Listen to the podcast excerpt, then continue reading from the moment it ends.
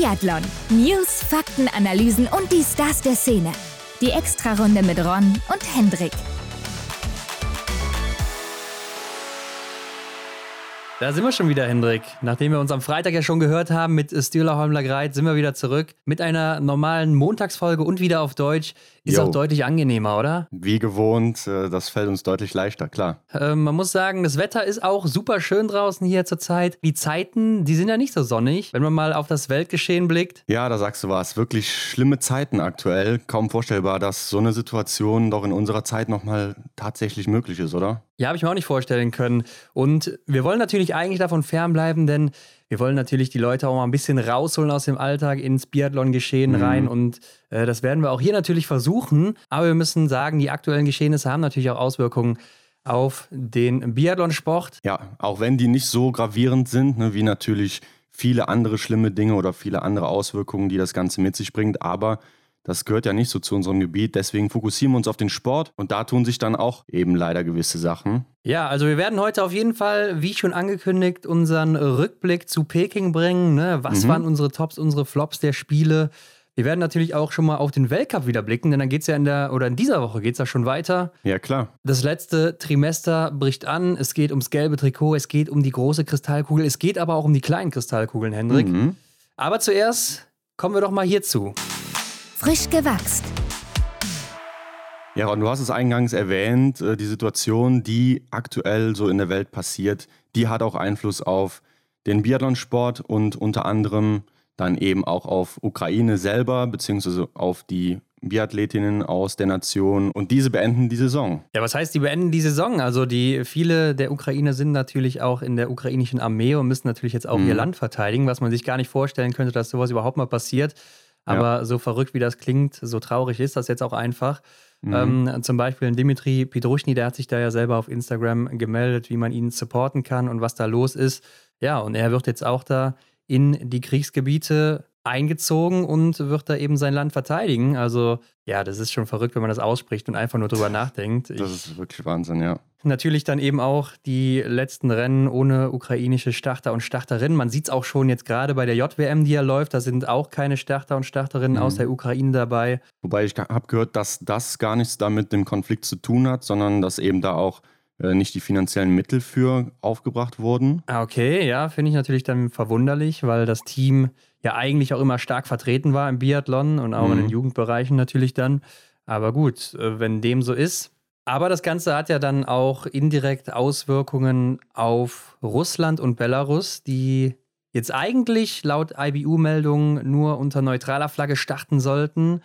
Das heißt, es wird auch keine Hymne mehr gespielt und äh, beide Nationen würden auch keine Punkte mehr für die Nationenwertung bekommen. Allerdings hat sich darauf Russland dann gedemütigt gefühlt und ziehen jetzt alle Sportler und Sportlerinnen aus dem Weltcup, aus dem IBU-Cup ab. Bei der JWM habe ich sie jetzt noch gesehen, also da sind sie noch am Start. Klar, die werden jetzt wahrscheinlich auch nicht einfach abbrechen, sind da aber auch schon unter neutraler Flagge gelistet und die Russen wollen auch vors Gericht ziehen. Ja, auch das kann ich mir gar nicht so sehr vorstellen, ne? wenn dann ein Verband dann irgendwie Entscheidungen von der IBU dann in Frage stellt. Da geht es dann wohl auch um das Grundprinzip des Olympismus. Der Verband will natürlich das Recht der Athletinnen verteidigen, aber ja, hat für mich doch dann irgendwie sehr, sehr große Fragezeichen. Ja, man muss natürlich bedenken, auch wenn man immer sagt, Sport wäre nicht politisch oder sonst was, natürlich ist Sport politisch, Ja. wurde schon immer dafür genutzt und äh, es ist auch einfach so. Und wenn so ein Land dann auch natürlich breit im Fernsehen vertreten ist im Sport und vielleicht noch erfolgreich dabei, dann äh, zieht das natürlich auch nochmal die Aufmerksamkeit dahin. Und das will man natürlich vermeiden, ganz klar. Aber es haben auch schon einige Verbände angekündigt, wie zum Beispiel der norwegische, dass keine russischen und belarussischen Athleten und Athletinnen da erwünscht sind beim Weltcup-Finale in Oslo zum Beispiel, aber auch im Langlauf ist es ja so. Da gibt es ja auch noch Rennen da jetzt zum Ende der Saison. Da sind die Russen auch nicht erwünscht, genauso wie dann natürlich auch Superstar Alexander Bolschunow, ne, der äh, Überflieger der Olympischen Spiele, zweiterfolgreichster Athlet hinter Johannes Tingesbö bei den Spielen. Der ist übrigens auch Oberstleutnant in der russischen Armee. Also da kann man natürlich dann auch verstehen, dass man den nicht Ja. unbedingt da sehen will. Und man muss natürlich auch sagen, es gibt auch Ukrainer in Norwegen, in Estland, wo wir jetzt auch noch hinfliegen und so weiter. Also wir persönlich nicht, aber Der ähm, Biathlon-Zirkus, ja. da kann man natürlich auch nicht unbedingt immer für die Sicherheit der Athleten und Athletinnen Absolut, da garantieren. Ja. Da, man kann ja auch kein Sicherheitsteam da abstellen für die alleine und äh, das dann eben auf einer 15 Kilometer langen Strecke oder so. Mhm. Beziehungsweise so eine Runde, die dann drei bis fünf Kilometer lang ist. Also alles nicht so einfach. In OTP wären beide Nationen auch nicht erwünscht gewesen, beziehungsweise da wurde schon ganz klar gesagt, die dürfen hier nicht starten. Ja. Und daraufhin haben dann jetzt auch 24 Stunden später die Belarussen ihr Team zurückgezogen. Das heißt, Shinara Alimbekova und Co., die werden nicht mehr starten in diesem Winter. Das ist äußerst bitter, denn sie war ja auch noch im Gesamtweltcup ziemlich gut dabei. Ja, ich finde auch, es ist so ein, so ein zweischneidiges Schwert. Ne? Also man tut den Sportlern mhm. natürlich keinen Gefallen, die damit nicht direkt was zu tun haben. Ähm, auf der anderen Seite, wie auch gerade schon angesprochen, viele sind eben in der Armee, im Militär. Äh, ist dann auch ein schlechtes Zeichen, wenn die dann nochmal irgendwo auftreten würden. Ja. Aber einige haben sich natürlich auch schon lautstark dagegen gewehrt, wie zum Beispiel eine Svetlana Mironova, die sich natürlich gegen den Krieg ausgesprochen hat mhm. auf Instagram. Ja, und da denkt man sich natürlich auch, gut, dann äh, lass die doch starten oder so. Die kann ja nichts dafür, die will das nicht. Ja, aber das wäre mir auch als Austragender zu risikoreich, ne? so wie du das geschildert hast, gerade, dass man auch dann einfach nicht für die Sicherheit garantieren kann. Wer weiß, was da vielleicht dann passieren würde. Also das, äh, um vielleicht noch eine Schlagzeile zu schreiben oder so. Also das. Ja, ja, das kann ja auch auf der anderen Seite politisch genutzt werden für die Ukraine dann eben, ne, dass die mhm. ein Zeichen setzen wollen oder so dann durch irgendwelche Taten. Also wir wollen jetzt hier gar nichts aussprechen oder uns irgendwie was ausdenken, aber genau. es ist natürlich alles möglich und auf jeden Fall eine verrückte Zeit zurzeit. Und Henrik, der DSV, der hat auch gesagt, er wird vorerst nicht mehr in der Ukraine und in Russland antreten. Für den mhm. Biathlon-Bereich natürlich absolut unerheblich, weil da überhaupt keine Rennen stattfinden werden. Ähm, zumindest nicht im Weltcup. Ja, ja, aber andere Sportarten. Aber Russland wird ja sowieso schon länger auch vermieden vom äh, Biathlon-Weltverband. Aber wie du schon sagst, andere Sportarten in, äh, im Langlauf war es dann, glaube ich, auch, wo in Russland das Weltcup-Finale da stattfinden sollte. Mhm. Das wird natürlich auch abgesagt. Aber man sieht es ja auch im Fußball oder so. Ne? Da werden ja auch die Events abgesagt. Die Freundschaftsspiele oder auch die WM-Quali-Spiele, die werden da teilweise schon abgesagt oder boykottiert. Mhm. Also ja, das zieht auch alles seine Kreise im Sport.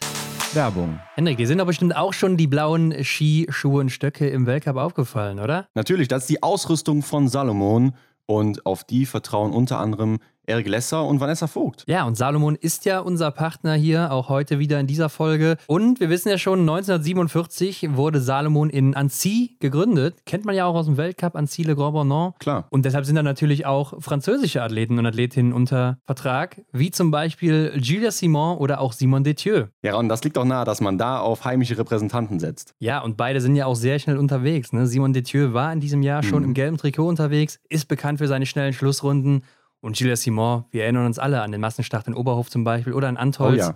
Mit ihren Schlussrunden. Ähm, und da muss natürlich auch das Material bis in die letzte Runde halten. Und mhm. das ist bei Salomon auf jeden Fall der Fall. Und wenn wir auch mal weiter in die Geschichte gehen, Hendrik, wir sind ja in den letzten Folgen schon so einem roten Faden gefolgt von mhm. der Entstehungsgeschichte.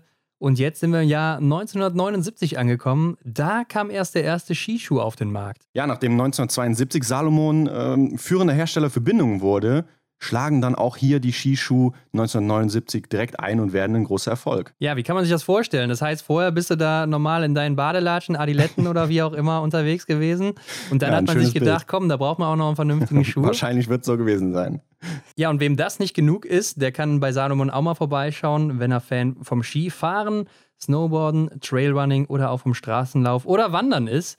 Mhm. Ist ja mhm. auch mittlerweile sehr beliebt, gerade auch in den letzten zwei Jahren mit der aktuellen Situation und so weiter. Ja, klickt einfach mal auf den Link in den Show Notes, da kommt ihr direkt zu Salomon und ich finde, da ist für jeden was dabei. Genau, einfach mal den Link in den Show Notes abchecken und mehr über Salomon erfahren. Werbung Ende. Und Hendrik, wer auch sehr lange Zeit seine Kreise im Sport gezogen hat, das war Benjamin Vega. Oh, ja, gut, dass du es erwähnst. Der wird aber jetzt zum Ende der Saison sein letztes Rennen im Biathlon bestreiten, denn der 32-jährige mhm. Schweizer hat bekannt gegeben, dass er mit dem Biathlon aufhören wird nach Oslo. Ja, er war ja auch schon mal bei uns zu Gast. Schaut mal rein in die Folge. Ja, Folge 43 war es damals. Ah ja, okay, genau, perfekt. Ähm, genau, klickt da mal rein, hört euch das nochmal an, falls ihr das nicht getan habt. Sehr interessant, was der Mann auch sonst so macht. Ne? Ich kann mir vorstellen, er wird sich jetzt in Richtung Angeln orientieren. das glaube ich auch, ja. Ein bisschen die Seele baumeln lassen. Ja, also die Folge ist wirklich sehr interessant, beziehungsweise auch sehr anders, ne? Denn ähm, mhm. er hat noch so ein paar andere Hobbys, wie zum Beispiel das Angeln, was Ja. nicht nur ein Hobby ist für ihn, sondern wirklich eine Leidenschaft und wo er sich auch vorstellen könnte zu arbeiten. Und was auch immer interessant war bei ihm, er war ja lange Zeit so diese, dieser einzige Mann aus der Schweiz Stimmt. im Biathlon, der Ja. Einzelkämpfer, der sich da hervorgekämpft hat, hat auch viel mit anderen Nationen trainiert und Mhm. äh, große Erfolge ja auch gefeiert, war fünfmal insgesamt im Weltcup auf dem Einzelpodest, einmal Zweiter, viermal Dritter geworden. Mhm. Ähm, war auch in Pyeongchang zweimal Sechster, ganz knapp eben an den Medaillen vorbei. Meistens immer nur ein Schuss, der ihn da getrennt hat. Und natürlich markant, ich denke, sein Bart, den wird jeder kennen, wer Ja, schon mal beim natürlich. Biathlon eingeschaltet hat. Aber ja, ich habe ihn auch immer gerne gesehen, guter Schütze gewesen und äh, auch sehr sympathisch. Also alles Gute. Und wir haben ja schon mal drüber geredet, Hendrik, das könnte ja jetzt so eine Welle der Karriere enden. In Gang bringen, beziehungsweise er wird es nicht selber sein, der das in Gang bringt, sondern die Athleten von sich aus. Aber ähm, ich könnte mir vorstellen, da werden jetzt noch so einige Namen und auch große Namen folgen. Ja, so die Altersklasse, ne, von dem Benjamin Vega, eben so 32, so die, die Jahre so in den frühen 30ern, ja, da überlegt man sich, ne, hört man auf oder macht es vielleicht gar nicht mehr so viel Sinn. Da haben wir oft schon auch privat so drüber gesprochen. Was denkst du, wer hört auf? Wie geht das weiter? Vielleicht auch im deutschen Team oder sonst so Charakter wie Taye Bö zum Beispiel. Wie sieht das in der nächsten Zeit im Weltcup aus? Ja klar, Tajebö hatten wir natürlich im Sommer hier, ne? der hat ja gesagt, bis Novo Mesto 2024, die Weltmeisterschaft, die will er noch mitnehmen. Das war so damals seine erste große Weltmeisterschaft, wo sein Stern so aufging Ja. und äh, da würde er gerne seinen Abschluss finden. Aber Simon Eder bleibt wahrscheinlich auch noch ein bisschen dabei, wo das ja so der erste Kandidat ist, wo jeder so drauf schielt, ey Simon, wie lange machst du denn jetzt noch?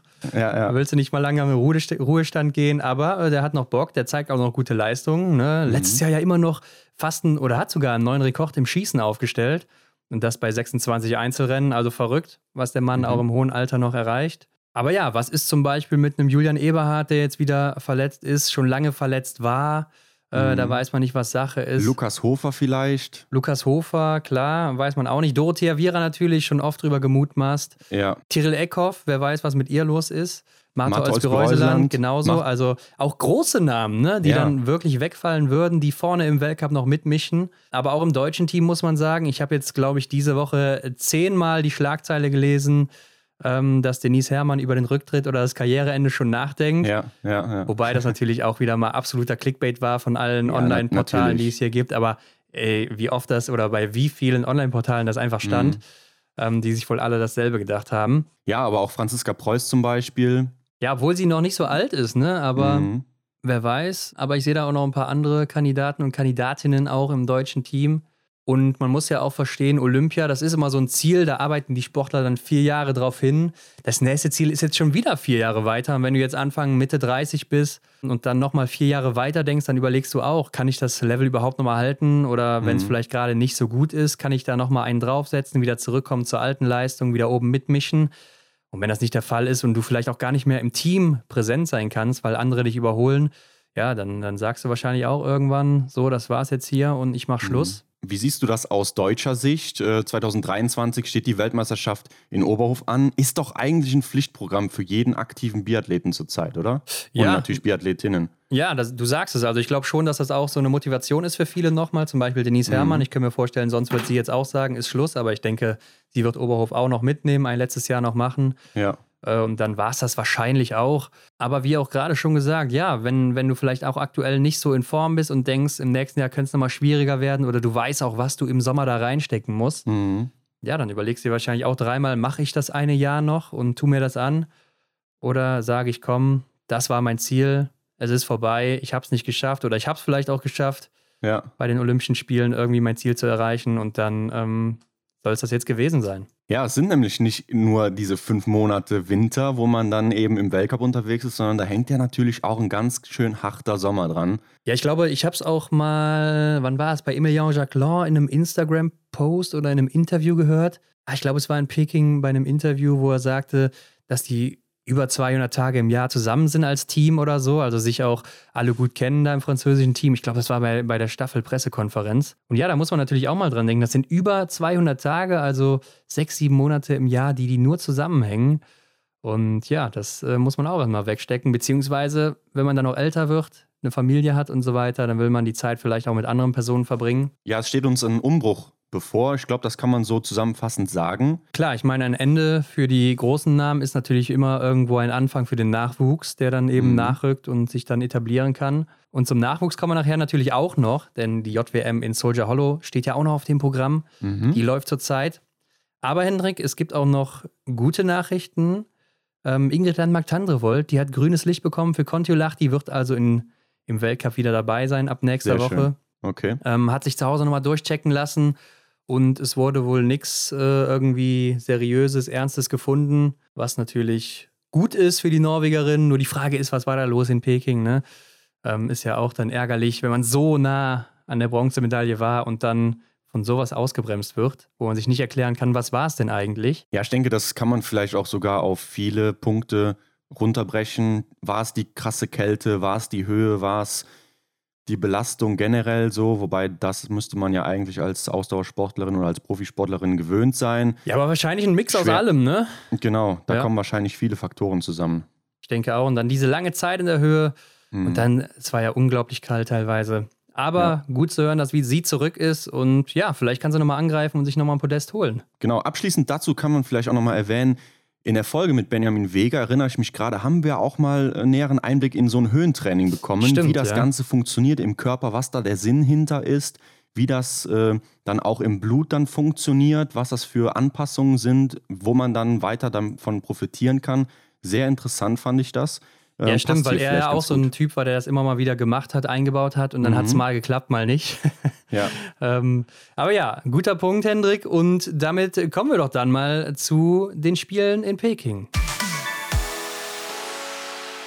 Und hier gehen wir doch mal die Tops und Flops aus unserer Sicht durch. Ähm, ich würde sagen, Hendrik, wir haben das ja sonst immer so gemacht, dass wir erst die Flops, dann die Tops durchgegangen sind. Vielleicht mhm. machen wir es jetzt so, dass wir einfach abwechselnd hinten starten, ein Flop, ein Top. Okay. Und uns nach vorne durcharbeiten zu den Highlights, mhm. beziehungsweise den Negativ-Highlights. okay, ja, können wir gerne machen. Und äh, wie immer, Hendrix First. Ja, also mein erster Flop, äh, mein Platz 3, ist der Beginn des schwedischen Teams. Ah. Ähm, sie sind so früh in Peking gewesen, hätten eigentlich einen enormen Vorteil gehabt, sollte man meinen, aber ja, passte dann an mehreren Ecken nicht. Ne? Das Material, äh, vielleicht die körperliche Verfassung wegen der Höhe also da kamen viele Punkte zusammen. Kälte hätten sie eigentlich aus Schweden gewöhnt sein müssen. Das war ein sehr, sehr großer, irritierender Punkt bei mir. Wind eigentlich auch, ne? Aus Östersund. Wind auch, ja. Ja. Wie sieht es da bei dir aus? Ja, Henrik, wir haben uns ja nicht abgesprochen, aber ich habe auch die Schweden hier auf Platz 3. ja, okay. Wie, wie, du schon sagst, aber auch mit dem Hintergedanken noch, ähm, wenn man mal an Pyeongchang 2018 denkt oder an mhm. die Pokeljuka oder an Antolz. Also die waren ja überall immer bei den äh, Events oder auch in Östersund 2019 bei der WM immer auf ihrem Peak angekommen oder so. Ja. Johannes Lukas hat die perfekt vorbereitet. Die haben immer ihre Medaillen geholt. Meistens sogar über den Erwartungen, die man an sie hatte. Mhm. Ja, und jetzt blieb das so ein bisschen aus. Ne? Also klar, die haben die Goldmedaille mit der Damenstaffel geholt. Das Team ist aber vielleicht auch einfach das Beste zurzeit, muss man sagen. Am besten ja. besetzt, in der Breite zumindest. Dann haben die natürlich Elvira Oeberg, die hat so die Flagge ein bisschen hochgehalten. Klar, die ist aber auch top drauf und natürlich mhm. auch ein super Talent. Und dann Martin Ponzile Oma, der dann ja vielleicht durch Zufall auch hier sein bestes Ergebnis der Saison erzielt hat. Da muss man natürlich sagen, der war auch vorher lange krank, kränkelnd. Mhm. Ja. Holt natürlich dann auch nochmal eine Silbermedaille, aber alles in allem hat man natürlich mehr erwartet von der Hanna Oeberg, von dem Sebastian Samuelsson ja, genau. gerade. Ne? Man hat auch erwartet, dass die in den Einzelrennen gerade nochmal irgendwie einen Punkt setzen. Ähm, mhm. Und das ist eben nicht passiert und daher doch schon irgendwie enttäuschend und deshalb, ja, muss ich auch sagen, sind die bei mir auf Platz 3. Ja, gut zusammengefasst. Gerade so auch von Sebastian Samuelsson oder Hanna Oeberg hätte ich mir natürlich viel, viel mehr erwartet, auch erhofft, klar. Mein Platz 3 der positiven Dinge, die mir aufgefallen sind, äh, geht, an, geht nach Deutschland. Vanessa Vogt betrifft der Punkt. Ah, ja. Nach dem missratenen Mixstaffelauftakt in so einem schießlastigen Wettbewerb wie dem Einzel Vierte zu werden so knapp an der Bronzemedaille vorbei. Bei dem ersten riesengroß-Event, was man so haben kann, hat sie richtig abgeliefert. Das ist mein Platz 3 der ja. Überraschungen. Und stell dir mal vor, sie hätte nachher erzählen können, ich habe Martha Olsby-Reuseland, die Frau im gelben Trikot, die Gesamtweltcup-Siegerin 2022 vom Thron geschubst, beziehungsweise von der Bronzemedaille und mir das Ding mhm. noch gesichert. Äh, das wäre natürlich was gewesen, was man in der Ewigkeit hätte noch erzählen können. Das, das hätte man noch lange erzählen können, definitiv. Aber ja, war auf jeden Fall ein Highlight, da hast du recht. Ich habe auf Platz 3 Johannes Tingnesbö, ne, der hier wirklich seine Saison rettet, rechtzeitig noch in Topform kommt, nachdem es mhm. zuvor ja wirklich gar nicht lief. Ähm, läuferig war er nicht gut unterwegs bisher. Hier muss man aber sagen, wie gewohnt wieder unterwegs, ne, wieder in der eigenen Liga. Also da konnte wirklich niemand mithalten, mit Abstand nicht. Ja. Und man muss ja sagen, im Vorhinein, keiner hat es ihm so wirklich zugetraut. Also ich auch nicht. Und mhm. Ich habe mich ja auch mit ein paar anderen Personen unterhalten. Alle waren so ein bisschen skeptisch, was seine Vorbereitung angeht, gerade weil er ja als einziger Norweger nochmal nach Hause geflogen ist vorher. Richtig, und ja. äh, die, während die anderen in Lava 10 Höhentrainingslager absolviert haben, da hat man schon gedacht, ja, das kann doch nichts werden, was der hier macht. Hat uns aber allen ein, eines Besseren belehrt und äh, man muss auch mal sagen, abseits der Einzelrennen, die ja ganz gut waren, diese Staffeln von ihm, ne? die Mix-Staffel mhm. und auch die Herrenstaffel.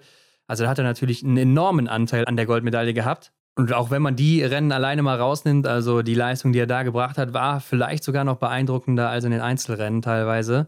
Und mhm. deshalb eher bei mir auf Rang 3. Ja, dann weiß ich nicht, was da noch bei dir kommen soll, aber okay. äh, ich bin gespannt. Ja, warte ähm, ab, warte ab, Hendrik. Genau, genau, ich warte ab. Mein Platz 2 der Flops, ja, ich tue mich schwer, also ich habe ein paar mehr Punkte, aber ich muss mich jetzt hier auf einen festlegen.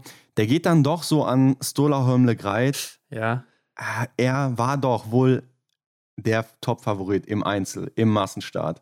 Ähm, wie viele Medaillen hätte der holen sollen? Also meine Erwartungen waren sehr, sehr groß, muss ich zugeben. Aber es hat irgendwie nicht funktioniert. Ne? Mit dem Schiedsstand, da kam er nicht so klar. Auf der Loipe hing er hier und da schon mal hinterher. Also das war irgendwie nicht so. Obwohl, Zeit Hendrik, ich glaube, er ist der dritt- oder viertschnellste Läufer gewesen bei den Spielen. Also da fand ich doch, ähm, mhm. war das schon ganz gut von ihm. Aber ähm, klar, er hat natürlich auch nicht so gut geschossen, wie man das eigentlich von ihm erwartet.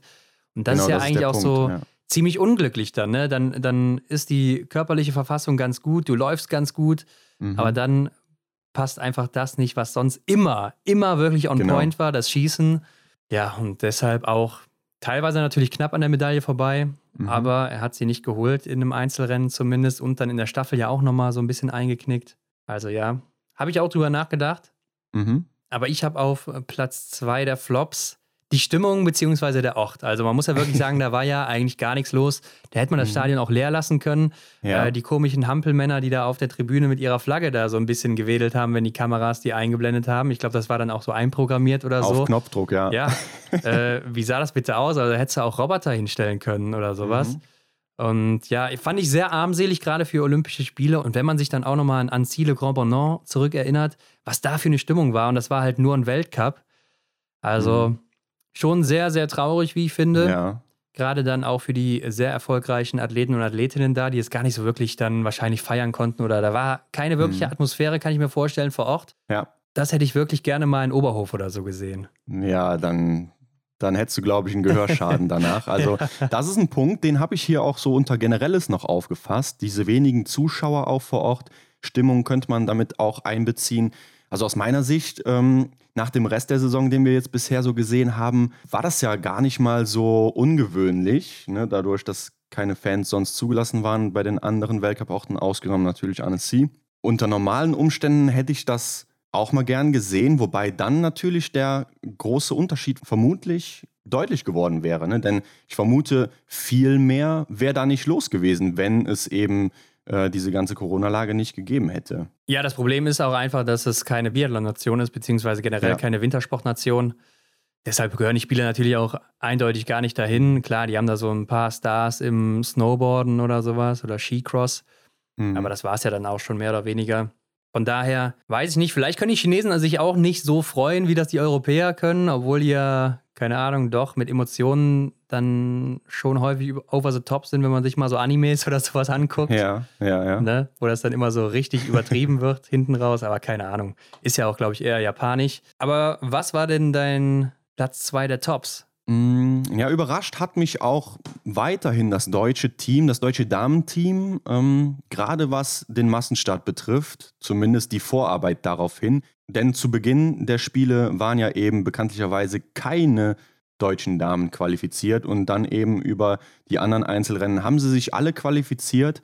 Ähm, damit hätte ich tatsächlich so nicht gerechnet. Ja, ich habe, also wir haben es echt nicht abgesprochen, aber ich habe auch auf Rang 2 die deutschen Damen. Ne? Du hast Vanessa mhm. Vogt ja schon angesprochen. Ja. Äh, über Denise Herrmann muss man, glaube ich, auch nicht reden mit der Goldmedaille, wo keiner jetzt so unbedingt mit gerechnet hatte. Und insgesamt im Team war das doch eine ganz gute Leistung. Die Medaille natürlich auch noch mit der Staffel geholt. Mhm. Also ich glaube, viel besser konnte es gar nicht laufen. Klar, Franziska Preuß wäre natürlich eine gewesen, die hätte um die Medaillen mitkämpfen können, ohne die ganze Vorgeschichte da. Mhm. Aber so sollte es nicht sein. Und ich glaube, sie hat auch das Beste noch draus gemacht und ähm, deshalb auch bei mir auf Platz zwei. Mhm. Aber lass uns hier auch nochmal in dem Zuge Denise Herrmann unterstreichen was die sich vermutlich im Winter über schon anhören musste oder vielleicht hier und da mal lesen musste. Und dann geht dieser Plan einfach auf und äh, ja, das ist doch auch einfach eine Geschichte, die schreibt eigentlich auch nur der Sport dann. Ja, ähm, so ist es auf jeden Fall. Herbert Fritzenwenger hat es ja auch im ZDF gesagt, als sie die Goldmedaille geholt hat. Wo sind denn jetzt die ganzen Hater? Oder mm, genau, zumindest ja. sinngemäß oder so? Ja. Was schreiben die denn jetzt? Kommen wir mal ja. zu unseren äh, Top 1 der Flops, Hendrik. Was ist es bei dir? Ja, mein Platz 1 der Flops äh, betrifft Eduard Latipov. Ich möchte ihn hier nicht als Person so unbedingt nennen, aber es sind die Nerven. Die Nerven von Eduard Latipov okay. ist mein Top-Flop sozusagen. Also er tut mir ja fast schon leid. Ich glaube, da bin ich nicht alleine. In der Staffel, in der Mixstaffel von Gold auf Bronze gefallen. Es waren seine Nerven, so würde ich es zumindest deuten. Mhm schwerer Aussetzer und ist wahrscheinlich auch so ein, so ein Punkt, wo diese Floskel, dass es Biathlon sehr gut zutrifft. Ja, ich glaube, er hat da ordentlich Shit von seinen Landsleuten abbekommen danach. Mhm. Also äh, war bestimmt nicht so angenehm dann für ihn auch. Aber war ja trotzdem noch recht erfolgreich dann auch bei der WM. Ja. Äh, bei, bei den Olympischen Spielen, WM jetzt nicht. aber ähm, ja, gut. Mein erster Platz und ich habe lange drüber nachgedacht, Hendrik. Aber im Endeffekt und gerade in der Rückschau muss ich doch sagen, die Rennen. Ne? Also mit Ausnahme der Mixstaffel, muss ich sagen, waren die doch alle recht langweilig, beziehungsweise mhm. schon recht früh entschieden oder die Abstände waren sehr früh, sehr groß. Klar, man hatte durch den Wind mal so ein paar Wechsel zwischendrin, ja. aber so wirklich viel hat sich da auch nicht getan. Ähm, die Favoriten haben sich größtenteils auch immer durchgesetzt. Also so wirklich viele Überraschungen gab es hier eigentlich nicht. Und äh, da muss ich sagen, war das doch im Nachhinein, vor allen Dingen nach dem Auftakt, etwas enttäuschend. Ja, ein schöner Punkt. Äh, schön, dass du den hier erwähnst. Klar, die Mixstaffel, die hat uns wirklich äh, Lust auf mehr beschert. Also das war ja wirklich ein, ein Biathlon-Rennen wie aus dem Bilderbuch. Das wünscht man sich halt. Und das hat dann im Endeffekt keinen Nachfolger gefunden. Kann ich wirklich auch äh, mitgehen mit deiner Einschätzung hier. Und ich habe es mir auch, glaube dreimal hier im Podcast gewünscht, diese Rennen, aber es ist irgendwie nicht aufgegangen. Ja, auf jeden Fall auch dann eine Enttäuschung. Ja, klar. Hendrik, sollst du mal drüber nachdenken für das nächste Event. ja, dann bin ich jetzt hier dran mit meinem Top. Ja. Mit meinem Top-Top. Also das Highlight der Spiele für dich, Hendrik, was war's? Ja, das betrifft zwei Leute. Die kommen aus Norwegen. Den einen hast du schon genannt, Johannes Tinnisbö. Ich musste es leider hier auf A und B aufsplitten, diesen ersten Platz. Johannes Tinnisbö, der perfekt zum Höhepunkt bereit war. Unglaublich schnell gewesen. Ja, seine Medaillenausbeute fünf aus sechs Rennen. Äh, ich brauche es jetzt hier gar nicht aufzuzählen. Sportartenübergreifend der beste, erfolgreichste gewesen bei den Spielen. Und Martholz Bereuseland betrifft es ja eigentlich im selben Sinne auch. Ne? Fünf von sechs Medaillen geholt. Und die Frau war auch einfach nicht zu schlagen. Und zum Thema Johannes Tinnis Bö ist ja auch wieder so ein Punkt, den der uns auch abseits so vom Biathlon sehr interessiert. So, wenn man sich vorbereitet, auf ein Ziel hinarbeitet und dann merkt, wie der Körper darauf reagiert und dann plötzlich die Bestleistung an diesen zwei Wochen äh, abrufen kann. Ne? Das war wirklich wieder echt spannend mitzuerleben. Ich hätte es mir so fast gar nicht vorgestellt, dass er nochmal so zu einer Laufstärke zurückkommt. Ja.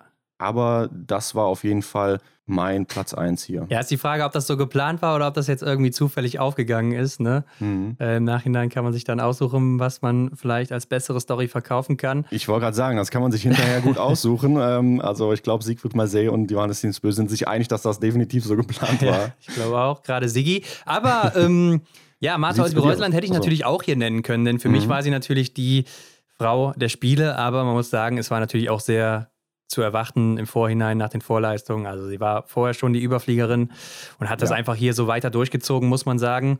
Aber klar, die Nerven musst du auch erstmal haben.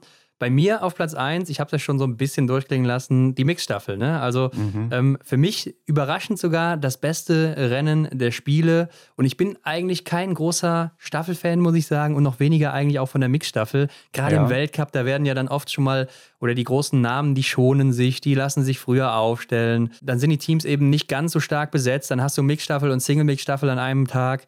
Und äh, dadurch sind die Staffeln dann teilweise noch mal schlechter besetzt oder so.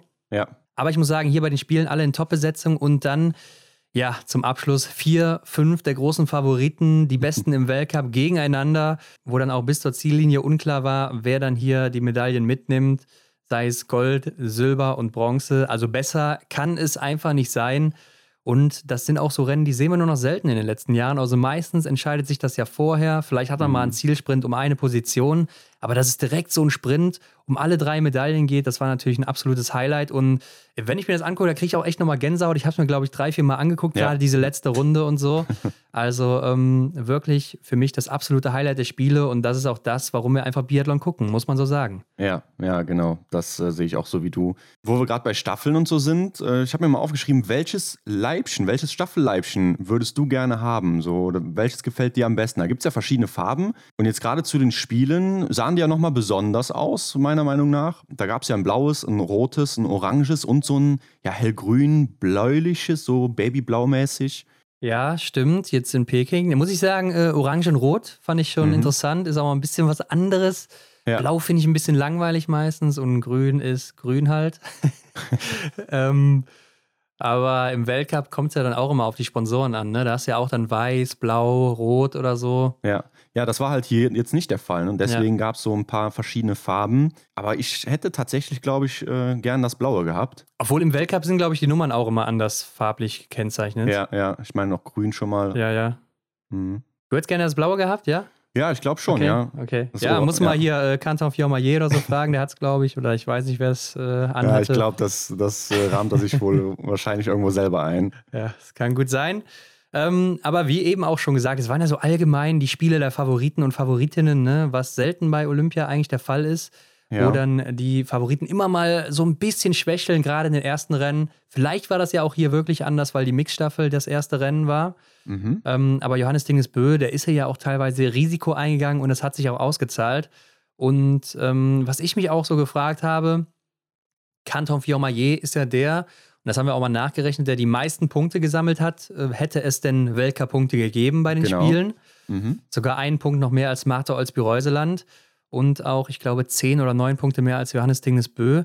Aber trotzdem, Hendrik, was fandst du denn, wer war für dich denn besser von den beiden? Johannes Dingesbö oder Canton Fiormaillet, die beiden Überflieger, mhm. ähm, beide zweimal Gold. Der eine hat dann Silber, Canton Fiormaillet und Johannes Dingesbö noch eine Bronzemedaille dazu, in den Einzelrennen zumindest. Ja, also unabhängig, also klar, wenn man jetzt den Medaillenspiegel anschaut, dann würde man sagen, Canton Fiormaillet hat das Rennen gewonnen, äh, den großen Vergleich. Aber wenn man sich so die Statistiken anschaut, dann glaube ich, war doch Quentin Fiormaillet dennoch ähm, der rundere Athlet. Ne? Er war deutlich stärker, ich glaube um 8% stärker als Johannes Tinis Bö am Schießstand und ja. hatte in etwa einen knappen Prozent äh, läuferischen Rückstand auf Johannes Tinis Bö. Also er war ja, noch, ich glaube so 0,8 oder so hatte ja, er Rückstand. Ja, genau. Also es war von mir jetzt großzügig aufgerundet, genau. Da fehlte nicht so viel, von daher denke ich, dass der Canton Fiormaillet eben dann doch der erfolgreiche oder der stärkere Athlet auch war,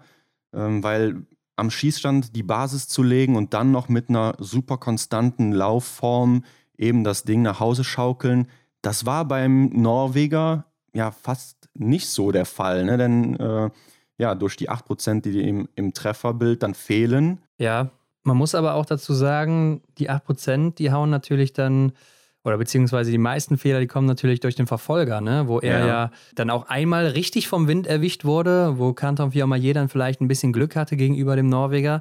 Also ich muss mhm. sagen, so körperlich war er natürlich in einer viel besseren Form oder ist es.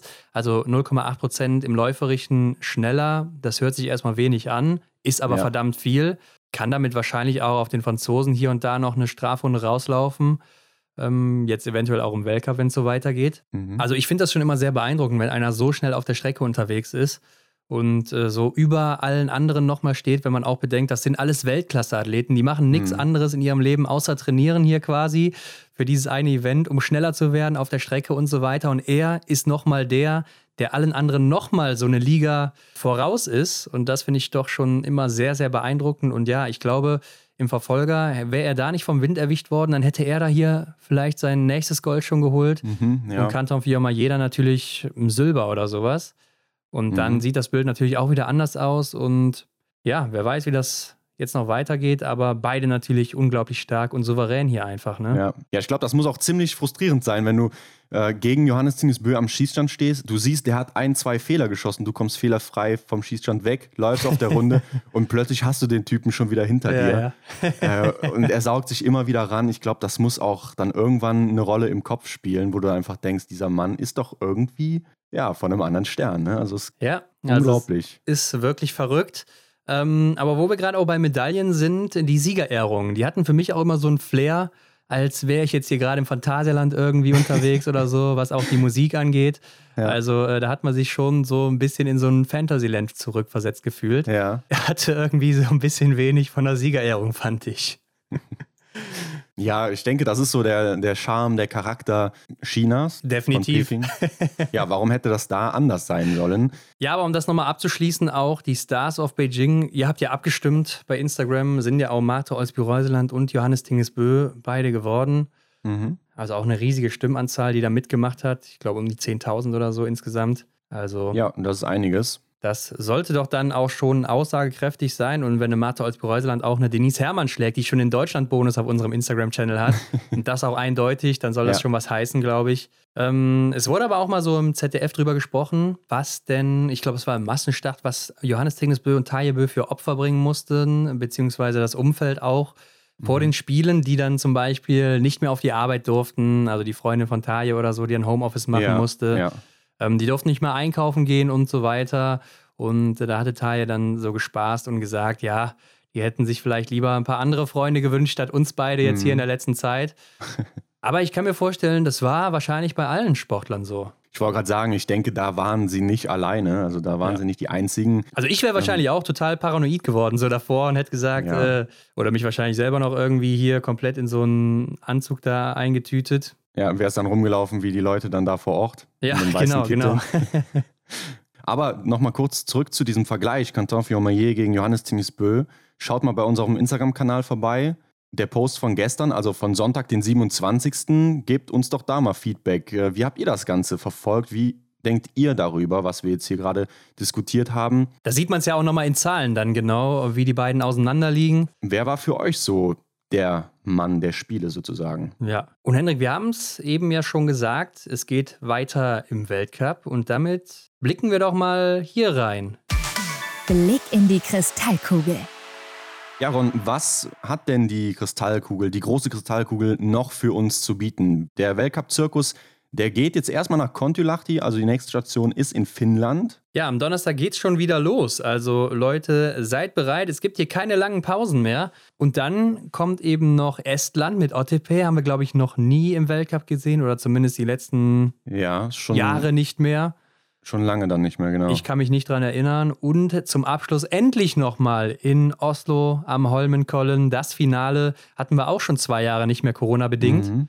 Das letzte Mal ist Johannes Dinges Böder noch im Massenstart mit dem Wikingerhelm über die Ziellinie eingefahren, hat sich seine erste große Kristallkugel gesichert. In diesem Jahr sieht es für ihn ja nicht so gut aus. Ja, ich glaube, da wird er vermutlich ähm, nicht den Wikingerhelm tragen. Schauen wir mal, was er sich dann ausdenkt. Genau, und dann ist auch schon wieder Ende nach Oslo. Aber lass uns Kontulachti nochmal beleuchten. Also, du hast gesagt, es sind keine langen Pausen, da hast du recht. Es geht schon flott weiter. Die Staffeln stehen nochmal auf dem Programm und dann Sprint und Verfolgung. Ja, und das sind schon die letzten Staffeln hier, Henrik. Also sie sind entscheidend für die Staffelwertung ja auch sogar dann. Ja. Sprint und Verfolgung, ganz klar. Zwei der letzten sieben Einzelrennen, die wir nur noch haben. Und damit wird es ja dann auch immer enger und es entscheiden sich ja dann auch so langsam die kleinen Kristallkugeln schon. Denn Sprints gibt es noch drei, Verfolgung nur noch zwei, Massenstarts nur noch zwei. Ja, und dann haben wir eben noch die Staffel hier und nächste Woche auch nochmal eine Mixstaffel, beziehungsweise eine Single-Mix-Staffel. Da gibt es ja auch nochmal eine Wertung. Ja. Und wenn wir jetzt auch mal hier in die Staffelwertung der Frauen gerade reingucken, da sind die Französinnen vorne und auf Platz zwei sind die Russinnen. Ja, und da wissen wir schon, die werden keine Punkte mehr holen. Genau, gut für Schweden und Norwegen. Wobei die auch schon recht weit weg sind. Ne? Also Frankreich hat hier schon 27 Punkte Vorsprung. Da müssten sie schon weit hinten landen, mhm. um das nicht noch irgendwie zu halten. Ja, ich denke auch, dass die Französinnen hier nochmal in der stärksten Besetzung auflaufen. Warum sollte es nicht so sein? Ja, ich denke, da werden auch alle nochmal alles reinwerfen jetzt zum Abschluss. Ne? Also auch die, die mhm. noch eine Chance haben, da vorne mitzukämpfen eventuell. Und wenn wir auch mal bei den Männern hier reingucken, da sieht es nämlich ähnlich aus. Da sind aber die Norweger vorne und auf Platz zwei auch die Russen, die aber auch ja nicht mehr starten werden. Ja. Dann kommen die Franzosen. Ähnlicher Punkteabstand wie bei den Damen nach vorne und da muss man auch sagen, die norwegische Herrenstaffel ist natürlich mit Abstand die stärkste. Mhm. Und da glaube ich, da wird auch nichts anbrennen hier. Die werden auch da wieder gut aufgestellt sein. Ja, gehe ich auch von aus. Ähm, übrigens hier die ersten vier Deutschland wieder undankbarer Vierter. Aber noch in Schlagdistanz, ne? Also möglich ist es theoretisch schon. Da müssten die Norweger natürlich wahrscheinlich irgendwie siebter, achter werden oder sowas. Ja, oder die C-Besetzung an den Start bringen. Ja, was aber auch schwer ist, wenn man nur sechs Starter hat. Also beziehungsweise nur sechs Leute dabei hat. Also da wird mit C-Besetzung nicht viel sein. Aber ähnlich ist es ja auch bei den Damen, wo die deutschen Damen Fünfte sind. Die haben aber mhm. wahrscheinlich, ja, die haben keine Chance mehr auf den Sieg hier. Also das sind schon 56 Punkte. Unmöglich eigentlich das noch zu schaffen, wenn man 60 für einen Sieg bekommt. Ja. Und die anderen ja, hätten ja auch noch Punkte bekommen. Genau, gerade weil die anderen ja auch dann natürlich dann punkten werden. Ja, aber auch ungewöhnlich zu sehen, dass eine Staffel mal hier startet bei einem Weltcup-Ort. Ist aber eine ganz gute Sache für das Tippspiel. Ne? Dann kann man sich schon mal mhm. angucken, wer läuft denn hier ganz gut in Kontiolahti, wer ist gut drauf, wer ist nicht so gut drauf, wer schießt vielleicht auch ganz gut. Und dann kann man eventuell auch Schlüsse ziehen für den Sprint und den Verfolger. Ja klar, es hat ja den ähnlichen Charakter wie in Peking noch. Ne? Also erstmal so zum Antasten wieder so eine Staffel und dann geht es dann ans Eingemachte. Aber Ron, wie sieht es denn im Gesamtweltcup aus? Ähm, ich habe eben hier bei uns äh, auf einem Ohr gehört, du hast gesagt, so äh, Vanessa Vogt hätte die Gesamtweltcup-Siegerin geschlagen, äh, zumindest in dem Einzelrennen, beziehungsweise vom, vom äh, dritten Platz gekickt. Ja, Hendrik, da musst du aber nochmal deine Kopfhörer prüfen, also ähm, wenn das nur auf einem Ohr gehört hat. Aber ja, man muss auch sagen, du. guck doch mal hier rein, Marte Olsby-Reuseland, ne? Die hat zurzeit 62 Punkte Vorsprung mhm. vor Ginara Alimbeka war. Und wir haben eben korrekt. gehört, die wird hier nicht mehr starten. Ja. Also äh, sind es schon ja, 88 Punkte vor Elvira Oeberg. Und das ist eine Menge. Und die Norwegerin, die wird sich wahrscheinlich auch vorne festsetzen. Also mhm. die wirst du wahrscheinlich auch nur schwer vom Podium runterbekommen. Ne? Wir wissen ja, die in diesem Jahr 2022 in jedem Einzelrennen auf dem Podium gewesen. Ja, ja, und ich glaube, das wird sich nicht mehr großartig ändern hier. Also mhm. ich denke, der Zug ist abgefahren die Abstände sind zu groß und äh, dafür auch vielleicht die, die dahinter kommen, die noch angreifen könnten. Also in mhm. meinen Augen ist es nur noch Elvira Oeberg, weil Lisa Theresa Hauser hat ja schon fast 200 Punkte Rückstand. Die ist dann vielleicht auch nicht konstant genug, also Elvira Oeberg. Ja, ich habe mir jetzt hier noch aufgeschrieben, äh, was ist los mit Sinara Alimbeka war. Hat mir in Peking nicht so wirklich gefallen. Ja. Im, Im Weltcup vorher schon, aber da brauchen wir jetzt gar nicht drüber zu reden. Ja, klar, bestätige ich die Aussage von dir natürlich auch, dass Martha aus Reusland hier definitiv nichts mehr anbrennen lässt. Elvira Oeberg, ja, ne, 88 Punkte hat sie noch genau auf äh, Platz 1. Glaubst du, das ist tatsächlich nochmal so eine echte also klar, wahrnehmen muss man die Frau definitiv, aber so eine ernstzunehmende Konkurrenz für Mato als Bereuseland? Ja, das sage ich ja gerade. Ich glaube nicht, dass die halt konstant genug ist, um da ja. nochmal, ja, jetzt so über sieben Rennen nochmal abzuliefern. Mhm. Also ich könnte mir vorstellen, sie wird bestimmt nochmal hier und da auf dem Podium stehen, wenn nicht sogar einen Sieg holen, vielleicht auch sogar zwei hintereinander oder so im Sprint und Verfolger ja. oder Sprint und Massenstart. Aber ich glaube, die Norwegerin, die wird immer vorne mit dabei sein. Die schießt mhm. so unglaublich gut und ja, läuferig ist sie auch immer besser noch in Fahrt gekommen jetzt Richtung Olympia. Ja. Ja, ich glaube, da wird man nicht viel ausrichten können und man muss ja auch sagen, hochverdient, ne? Absolut. Keine Frage. Also ich glaube, das äh, sieht jeder da draußen genauso. Aber wir können sagen, Elvira Oeberg hat definitiv auch das blaue Trikot sicher. Also die Wertung der Besten unter 25, ähm, die wird sie wahrscheinlich gut nach Hause bringen. Ja, auch schon circa 170 Punkte vor Maketa Davidova. Und äh, die ist auf Rang 11 im Gesamtweltcup. Und ja, da wird die auch wahrscheinlich nicht mehr ganz so viele Punkte machen, wenn man mhm. jetzt nicht gerade einen Höhenflug bekommt wie aus dem Nix. Also. Vermutlich auch, ja. Ich denke auch, diesmal wird Elvira Oeberg sich das gesichert haben. Wahrscheinlich auch nicht zum letzten Mal, muss man dazu sagen, denn sie hat noch ein paar Jährchen, die ist noch ja, so jung. Sie hat noch einige Möglichkeiten. Aber Henrik, wenn wir dann auch mal rübergehen zu den Männern, da sieht es ja ähnlich aus. Canton Fiormaillet, beziehungsweise sieht es noch viel besser aus. Canton mhm. Fiormaillet, 125 Punkte Vorsprung vor Emilien Jacquelin. Ja, und der direkte Verfolger, wir haben es ja letzte Woche schon mal angerissen, spekuliert oder er denkt zumindest daran, die Saison nicht fortzuführen. Wissen wir aber jetzt auch noch nicht, nichts Genaues. Ja, wir haben ihn mal gefragt ne, und er hat gesagt, er weiß es selber noch nicht. Und wenn man mal auf Instagram guckt, der ist aktuell in Südfrankreich unterwegs mit dem Fahrrad. Also äh, schaltet da mal ab vom Biathlon, hat da anscheinend keinen Bock mehr drauf im Moment. Ja. Ähm, ich glaube aber trotzdem, er wird in Kontiolahti noch dabei sein. Er wird sich jetzt am Montag oder so in den Flieger setzen. Mhm. Wahrscheinlich genießt er jetzt heute hier nochmal die letzten Sonnenstrahlen, also heute Aufnahmetag Sonntag. Und dann geht es wieder zurück und dann wird er auch im Flieger sitzen nach Kontiolahti und dann geht es da weiter für ihn. Denn die zweite Position, die will er auch noch verteidigen, könnte ich mir vorstellen. Auf Rang 3, Taillebö, 15 Punkte hinter ihm dann wiederum. Ja, aber zum großen Franzosen nenne ich ihn jetzt mal, Quentin Fiormier, sind es schon 150 Punkte. Ja, also der Zug ist abgefahren, glaube ich auch. Man ja. muss aber bedenken, Canton Fiormaillet ist jedes Rennen mitgelaufen. Also, das heißt, der Franzose kriegt da zweimal ah. Punkte abgezogen nach ja, Streichresultaten. Die kommen mhm. jetzt auch wieder mit rein. Die zwei schlechtesten Rennen werden gestrichen beim Franzosen. Mhm. Und das haben jetzt zum Beispiel die Norweger um Tajebø, Johannes Tingesbø nicht, weil die ja in Ruppolding ausgesetzt haben. Das heißt, die haben zweimal null Punkte zu streichen. Genau ja, ist es ein Vorteil in der Hinsicht, dass sie eben keine Punkte verlieren? Wahrscheinlich schon. Ja, also, definitiv ist es ein brauchen Vorteil. Brauchen wir nicht drüber zu reden, ne? Also, ja. Aber klar, die sind eben so weit weg. Du hast es schon gesagt, mit Tajebö. Dahinter kommt dann Sebastian Samuelsson, zwei Punkte hinter Tajebö. Ich glaube, der will auch nochmal nach vorne angreifen. Ne? Ich denke, der will auch noch mindestens Zweiter werden.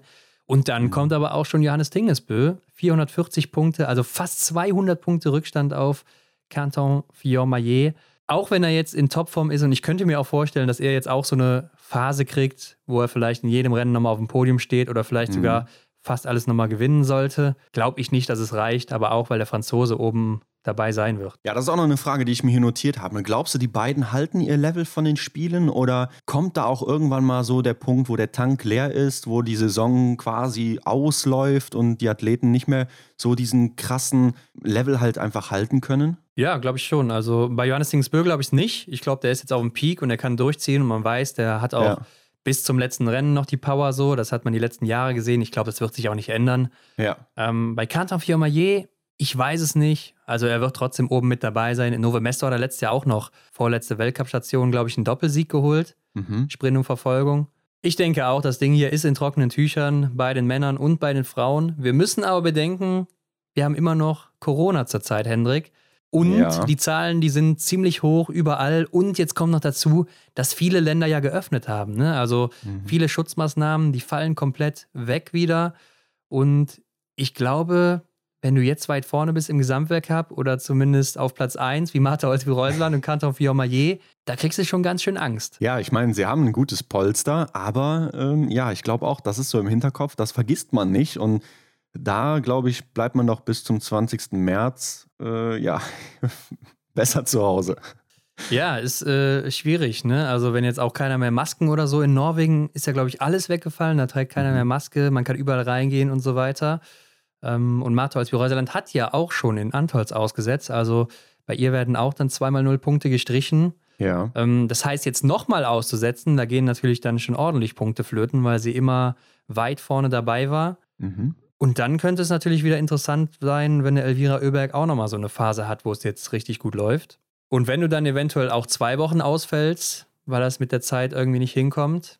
Ja, ja gut. Ich könnte mir vorstellen, wenn es jetzt wieder auch losgeht, Montag, Dienstag äh, mit dem Weltcup-Training in Kontiolahti, wenn die ersten Athleten und Athletinnen anreisen, dann mhm. wird man auch wieder vom einen oder anderen hören, positiv getestet. Ja, spätestens dann, glaube ich, werden wir, falls es so ist, dann eben eine Meldung bekommen. Ja, aber natürlich drücken wir die Daumen, dass es nicht so ist. Der Kampf ums blaue Trikot, der, ja, den würde ich doch noch als offen bezeichnen. Sebastian Samuelsson hat hier 52 Punkte vor Stola Holmle-Greit. Ja, also das ist durchaus noch machbar. Ne? Stürler ja auch eigentlich in einer körperlich ganz guten Form jetzt wieder im Januar, beziehungsweise in Antolz, in Peking, läuferisch mhm. sehr gut unterwegs. Sebastian Samuelsson hingegen so ein bisschen abgefallen. Ähm, Gerade läuferig ist er mittlerweile auch gar nicht mehr der schnellste im Weltcup, sondern ja. nur noch der drittschnellste, was er aber ja lange Zeit war. Also hat in Peking ordentlich verloren. Und ja, ich, man kann davon ausgehen, dass ein Stühlerholm Lagreit auch am Schießstand wieder performen wird. Pontiolach, die lag ihm ja eigentlich auch immer ganz gut. Ne? Da hat er seinen ersten Weltcupsieg geholt im Einzel damals in der letzten Saison. Also warum soll es hier nicht noch eng werden, Hendrik? Ja, das ist die Frage, wie kann man diese Leistung aus Peking begutachten? Ne? Jetzt auch im Hinblick auf die weitere Saison. Kann man da eine Klammer drum machen oder kann man die einfach streichen? Äh, die Leistungen von Samuelsson, ist der dann vielleicht wieder da, wo er auch im Weltcup vorher war? Da hatte ich ihm ja so den Abwärtstrend angesagt, aber Kommt er da vielleicht nochmal drum rum oder äh, hat er sich jetzt dadurch gefangen? Stolaholmer Greit am Schießstand haben wir es ja gesagt, ne, in Peking Probleme gehabt. Hat er die jetzt in Kontulachti nicht mehr oder hat er sie doch noch? Also ist die Frage, wie kann man das äh, einschätzen? Ja, ganz schwierige Frage. Ähm, ich glaube aber, dass beide ehrgeizig sind, dass beide oben nochmal angreifen wollen. Mhm. Und äh, die sehen natürlich auch das blaue Trikot. Ne? Stühler Greit, der es sich zum zweiten Mal hintereinander holen könnte. Und ich glaube aber auch, dass ein Sebastian Samuelsson einiges gut machen will. Ähm, mhm. Hat es ja schon so ein bisschen auf Instagram auch angekündigt. Er war ja auch teilweise mal nah dran an der Medaille im Sprint oder so, ähm, aber auch im Verfolger dann nochmal weit zurückgefallen oder im Massenstart ja auch. Also es war nicht einfach, aber mhm. ich glaube, da kann es auch eng werden. Und ich freue mich aber auch einfach viel mehr auf die Rennen, dass wir vielleicht nochmal so ein Rennen sehen, auch gerade so ein Einzelrennen, wie es dann die Mixstaffel war, ne? wo es ziemlich offen ist, ziemlich lange. Auf der letzten Runde entscheidet sich dann vielleicht, wer sich da Platz 1, 2 und 3 holt. Das würde ich einfach nochmal gerne sehen. Ja, Potenzial oder Möglichkeiten haben wir hier genug. Ron, wir sehen noch zweimal den Massenstart. Ja, da freue ich mich auch besonders also, drauf. Ne? Am Ende geht es nochmal heiß her, ja. Ja, letztes Jahr war es ja so, dass einer der Massenstarts in den Januar noch gezogen wurde, sodass im letzten Jahr gegen Ende dann noch ein Verfolger mehr war und dafür ein Massenstart weniger. Mhm. Ähm, aber das finde ich ist dann auch nochmal ein cooles Finale. Nur es ist natürlich dann auch immer super spannend gewesen beim letzten Weltcuprennen, wenn es nochmal um alles geht, wie im letzten Jahr. Ne? Johannes Dingesbö gegen Stühlerholm Lagreit, wo sich dann alles entscheidet, wer kommt zuerst über die Ziellinie, der kriegt die große Kristallkugel. Oder auch im Jahr davor, wo Martin Foucault seinen Abschied gegeben hat, wo Johannes Dingesbö mindestens Vierter werden musste, wenn mhm. Martin Foucault gewinnt, um sich die Kristallkugel zu sichern. Und der wird auch noch genau Vierter, wo Foucault gewinnt. Also verrücktes Rennen. Oder auch mit Dorothea Viera dann damals ja. immer die letzten zwei oder drei Saisons äh, ist es ja schon her dann. Ja, ich glaube, das bleibt uns aus, aber es könnte spannend werden. Wir haben jetzt gar nicht die Massenstadt-Kristallkugel äh, beleuchtet oder auch Verfolgung ja. und Sprint. Ne, da ähm, schauen wir vielleicht in der nächsten Woche oder dann eben darauf die Woche nochmal rein, denn da ist nochmal einiges offen. Da sind die Abstände gar nicht so weit auseinander und gerade aus deutscher Sicht führt kann ich jetzt hier vorwegnehmen schon. Benedikt Doll stand heute noch. Ne? Also da geht es nochmal heiß her. Stimmt, rotes Trikot für ihn. Und er war ja auch immer häufig dann unter den Top 5, Top 6 oder sowas im Massenstart ja. jetzt. Ich, klar, ich meine, so viele gab es noch nicht. Gute Ausgangssituation, wenn es so weitergeht, dass er das Ding auch behält vielleicht. Mhm. Also ab Donnerstag geht es dann weiter. Kontiolahti, Finnland. Hendrik zur Zeit, aber sind auch noch die Junioren- und Jugendweltmeisterschaften in den USA zu sehen. Ja, die Stars von morgen sammeln da fleißig Medaillen. Und es geht hier auch nicht nur um die Medaillen, gerade bei den Junioren und Juniorinnen, sondern auch um ein persönliches Startrecht im Weltcup dann. Mhm. Ähm, also der beste Junior und die beste Juniorin, die dürfen dann oder kriegen zumindest ein persönliches Startrecht für das letzte Weltcup Rennen oder Rennen nicht, sondern Weltcup-Finale, ne? also alle drei Rennen dann eben in Oslo. Ja, richtig, da gibt es ja dann sogar ein Trikot für, haben wir ja letzte Saison schon gesehen. Ja, ein grünes gibt es dann da. Ähm, mhm. Ähm, steht jetzt übrigens auch richtig in den Regeln. Ne? Letztes Jahr war es ja noch vertauscht, IBU-Cup-Sieger, da stand bei ja. ihm grün und bei den Junioren dann blau. Und im Rennen haben sie dann jeweils äh, das andere getragen, bis wir mal darauf hingewiesen haben. Also wir erarbeiten uns auch langsam in der IBU schon so einen Influencer-Status, Hendrik. Klar, für den Verfolger und den Massenstart muss man sich dann erst noch qualifizieren, wenn man dann im Sprint am Start ist. Aber es sieht bei den Juniorinnen ganz gut aus für Lisa Maria Spark, ne? Oh ja, also die Deutsche, die sammelt Medaillen und hat auch schon eine goldene, ne? Im Einzel über 12,5 Kilometer. Mit einem Fehler hat sie sich das Ding geholt. Ja, und im Sprint wird sie dann nochmal Dritte.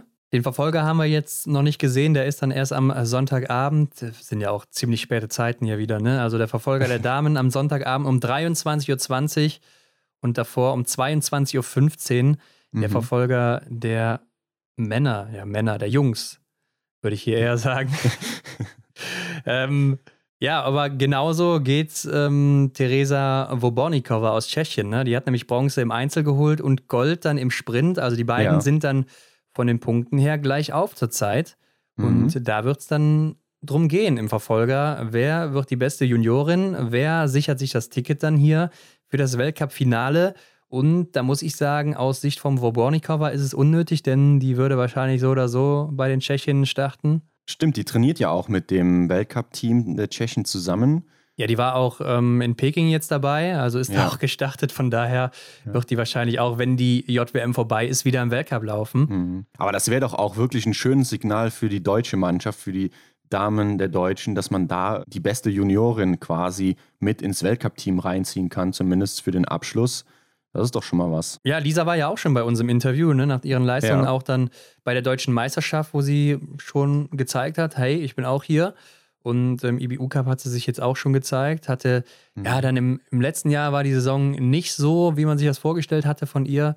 Vielleicht auch körperlich da einfach im Training ein bisschen zu viel reingehauen und dann ein bisschen ermüdet gewesen oder so. Aber in diesem Jahr läuft es wieder richtig gut und die macht auch richtig Hoffnung für die Zukunft. Also Ja. ich bin da echt optimistisch, was das angeht, aber auch die anderen deutschen Damen. Ne? Mareike Braun ist Vierte geworden hier im Einzel zum Beispiel. Und sie hatten alle, die deutschen Damen, auch Chancen, ganz vorne reinzulaufen, haben es dann am Schießstand so ein bisschen vermasselt. Aber äh, man muss sagen, sieht richtig gut aus bei den Mädels hier. Ja, Mareike Braun hatte ja auch hier in Martell zum Beispiel bei dem IBU Junior Cup eine gute Phase gehabt. Also definitiv auch verdient, da oben zu stehen. Schade natürlich, dass es dann eben äh, auf Bronze nicht gereicht hat. Ja. Sie war dann 14. im Sprint mit zwei Fehlern, aber im Verfolger ist natürlich einiges drin. Ne? Ja, es geht, kann natürlich weit nach vorne gehen. Man muss sagen, die ersten drei hier aus dem Sprint ja sehr weit oder sehr eng beieinander. Ne? Also Mhm. Bobornikova und Rebecca Passler, die hier Silber geholt hat, die starten zeitgleich und dahinter dann fünf Sekunden Lisa Spark. Und die haben dann doch schon wieder einen größeren Vorsprung auf Platz 4, 5, 6 und so weiter. Also ich glaube, die drei haben eine ganz gute Ausgangslage. Rebecca Passler auch unglaublich schnell am Schießstand, muss man sagen. Mhm. Und was mir aber auch aufgefallen ist, wo ich gerade sage, auch hier die deutschen Damen allgemein in der Range-Time wieder recht weit hinten zu finden. Also das zieht sich nicht nur ähm, durch die Juniorinnen, sondern wir haben es ja auch schon öfters mal bei den Weltcup-Damen erwähnt Ja, ja. außer Franzi Preuß und Anna Weidel, ja, da muss man sagen, da kann man doch noch einiges rausholen, ne? Ja, klar. Es ist natürlich auch wichtig, sich erstmal so die Sicherheit zu holen und ja, dann muss man das vielleicht dann auch wieder ausradieren, ne? Diese, diesen langen Zeitraum dann da. Aber ja, ich denke, da ist noch einiges möglich. Aber interessant ist ja auch ähm, die Ausgangslage der Italienerinnen, ne? beziehungsweise der Nachwuchs der Italienerinnen. ja. Wenn wir hier schauen, im Sprint, du hast es erwähnt, Rebecca Passler auf Rang 2, dann haben wir noch Beatrice Trabucci auf Rang 5 und auch die Hanna Auchenthaler auf Rang 7. Also wirklich eine starke Besetzung. Ja, und Linda Zingerle ist auch noch 19. Also klar, sind dann schon eine Minute 16, aber Ja. das sind alles so vier Athletinnen, die könnte ich mir auch für die Zukunft schon, oder ich sehe sie schon im Weltcup so, ne? Mhm. Dass sie da auch äh, wahrscheinlich oben mal mitlaufen könnten. Also auch ein starkes Team, was da nachrückt. Aber auf der anderen Seite muss man sagen, bei den Jungs läuft es nicht so im deutschen Team. Ne? Also Hans Kölner war jetzt hier zweimal der Beste, auf Rang 20 und 29 oder sowas. Ähm, ja, und die anderen doch noch weiter dahinter. Also haben sich nicht so von ihrer besten Seite präsentiert. Ja, ich finde, hier wird auch wieder deutlich, dass die Norweger sehr, sehr stark aufgestellt sind. Im Einzel geht Silber und Bronze an Norwegen. Der Tscheche Jonas Marecek holt hier Gold. Ähm, viele Fehler geschossen, zumindest konstant zwei, also die ersten sechs Leute, alle zwei Fehler geschossen. Ja, aber auch hier, wie du es schon sagst, zwei Norweger auf dem Podest und im Sprint ja genauso. Also wieder beeindruckend, was danach kommt aus dem Land der Norweger. Ähm, Mhm. Jugend-WM ist ja dann auch, das ist nochmal eine Kategorie drunter, beziehungsweise eine Altersklasse drunter. Ja, genau. Ich glaube 15 oder 16 bis 18 oder sowas oder 17 bis 18. Also alle noch sehr, sehr jung. Ähm, und hier holt auch für Deutschland Albert Engelmann zweimal Bronze im Einzel und im Sprint. Und auch bei den Damen geht es Ja. wieder ganz gut ab. Ne? Silber Ja, und Bronze im Einzel durch Moritz und Selina Grozian. Fünfte wird dann auch noch Julia Tannheimer und achte Marlene Fichtner. Also ähm, sehr, sehr starkes Mannschaftsergebnis hier im Einzel. Ja, absolut. Und Selina Grozian auch mal wieder oben mit dabei, auch im Sprint dann wieder Vierte geworden. Moritz dann auch die nächste Medaille schon wieder mit der Bronzemedaille. Also beide auch wieder hintereinander, nur einen Platz äh, nach hinten gerückt, beide auch. Mhm. Ja, sehr, sehr äh, stabil halt. Ne? Also, das ist doch wieder auch eigentlich ein gutes Gegenargument für alle Kritiker, die sagen, es gibt keinen Nachwuchs in Deutschland.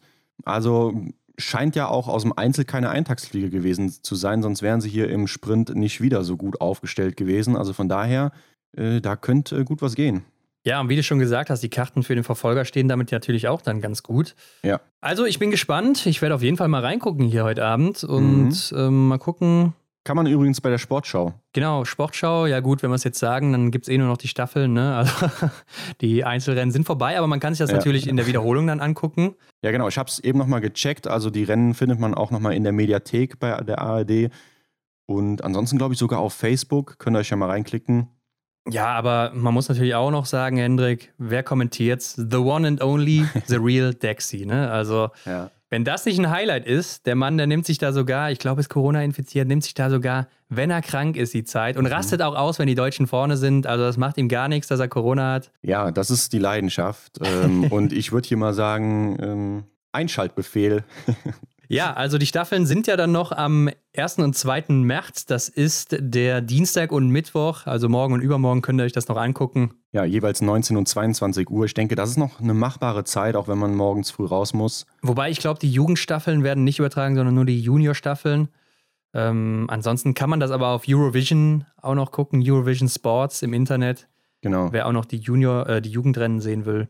Mhm. Und Hendrik, damit sind wir doch durch für diese Woche. Ja, in diesem Sinne. Nächste Folge dann wieder am Montag. Dann haben wir auch die Rennen aus Kontiolahti gesehen und mhm. dann sind wir auch wieder eine Woche schlauer. In dieser Woche natürlich noch die Termine, Instagram-Termine abchecken für Kontiolahti, nicht verpassen am mhm. Dienstag. Und abonniert uns doch gerne auch bei Spotify, iTunes, wo auch immer ihr das hört. Bewertet uns natürlich auch am besten mit fünf Sternen. Und Henrik, das geht ja jetzt auch bei Spotify. Genau, einfach mal auf den Stern klicken, bei uns und äh, ja, davon fünf geben. Genau, und überall teilen, wenn ihr mehr davon hören und haben wollt. Wir bedanken uns und sind dann in der nächsten Woche wieder zurück. Das sind wir. Viel Spaß bei den Rennen aus Kontiolahti und bis nächste Woche. Genau, bis dann. Ciao. Das war die Extra-Runde mit Ron und Hendrik für diese Woche. Neue Folgen gibt es jeden Montag, überall, wo es Podcasts gibt.